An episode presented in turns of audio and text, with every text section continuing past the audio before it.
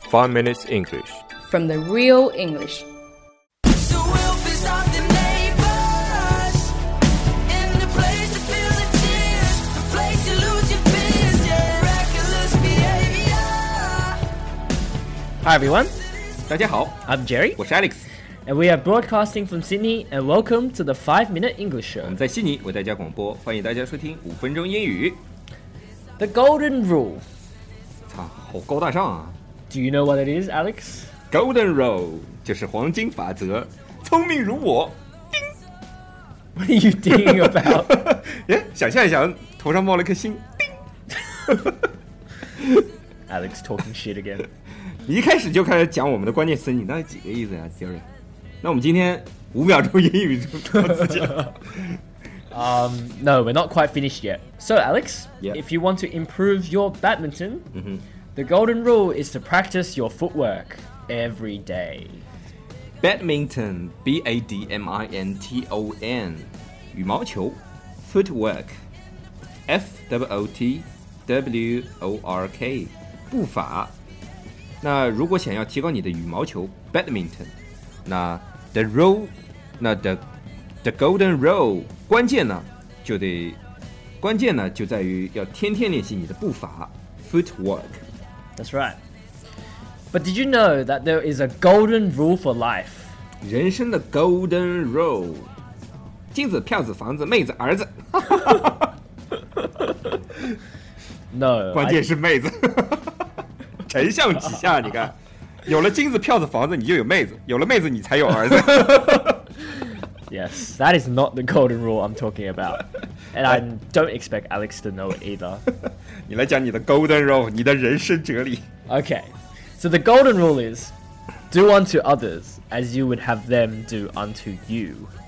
Do unto others as you would have them do unto you，什么乱七八糟？unto 什么东西？ It's classical English. Do unto, in this case, means treat. How you treat others should be how you want others to treat 我 you. 靠，classical English，古英文啊！我们五分钟英语上升了一个档次 嘛，立马！我靠，搞，我靠，我立马要直坐直了，高大上 了。这个 do unto 的意思就是你怎么对待别人，do unto others。就像，呃，我觉得口气不对。这个 do unto 的意思就是你怎么对待别人，do unto others。就像 How do Jerry do unto Alex like a bitter male to alpha male？ No, no, no, no, no, no, no. How Jerry do unto Alex is how Alex do unto Jerry. 我脑子转不过弯了，我 操！ Anyway, we were actually taught this from a very young age. Uh, in primary school, maybe when I was seven or 8你现在不就是 seven 和 eight 吗 No, I'm, I'm five now. ？Thank you。 I'm five. Our teacher didn't say that exact thing because no one will understand. She said something like, treat others the way you want to be treated, Alex. Yes, treat others the way you want to be treated。那这句话的意思就是你 Sounds like you said cheated. treat, cheat others like the way you want to be cheated.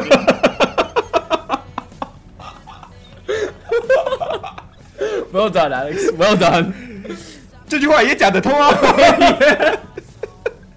你怎么骗美美那边就怎么骗回你。OK，啊，我读的正确一点啊。Treat others the way you want to be treated。这句话 Much better. 啊，Thank you。这句话这句话的意思就是想别人怎么对待你，你就得怎么对待别人。这句话就听上去像我们社会主义五讲四美三热爱，八荣八耻。 Yes, that's the basic idea, Alex. So if you want me to be nice to you, Alex, yes. you have to be nice to me too. Thank you，就像 That wasn't a compliment. Nice to meet you，Nice to meet you too 。那杰瑞，那如果别人对你特别的不好，而你又想以其人之道还治其人之身，这句英语怎么说？考验你的时候到了。 well, give Alex a taste of his own medicine. 哪儿他妈又多了一个 Alex 啊 Give someone a taste of their own medicine。它文字意思就是让他们也尝一下他们自己的药吧。 This saying originated because doctors in the 19th century had horrible tasting medicines. 这句的话，give someone a taste of their own medicine 这句话呢，起因就是十九世纪的时候，医生经常会给病人吃特别特别难吃的药，什么毒鼠强啊， 什么大力丸呐、所 What is 以 that? 毒鼠强毒老鼠的， oh, 也因此大家就会开始说 give them a taste of their own medicine。 let's have a look at some examples. My supervisor always makes me work on Saturday. Last week, he got a taste of his own medicine because his boss made him work on Saturday too. 你这是幸灾乐祸的意思、啊 我的上级每周都让我周日加班，那上周经理也让他在周日加班了，哈哈哈我这个哈哈好好假。 So, another example would be Julia often calls everyone stupid when people make a mistake. This time, we should give her a taste of her own medicine and call her stupid too. Jerry 经常看到别人出错，就会骂他们笨蛋。 Julia Jerry， Julia. 这次呢，J-，Jerry 如果犯了什么错，我们就以彼之道还施彼身，也骂他傻逼。 You see, Alex, 你笑得很开心啊。 there is a reason why no one, no one is nice to you. 好了，我们今天的节目就到这里了， 我们下期见吧。 Alright. Remember, there is a reason why no one is nice to Alex. 我操他妈，好不容易对啊， That's all we have for today. We'll see you guys next time. 你够了啊。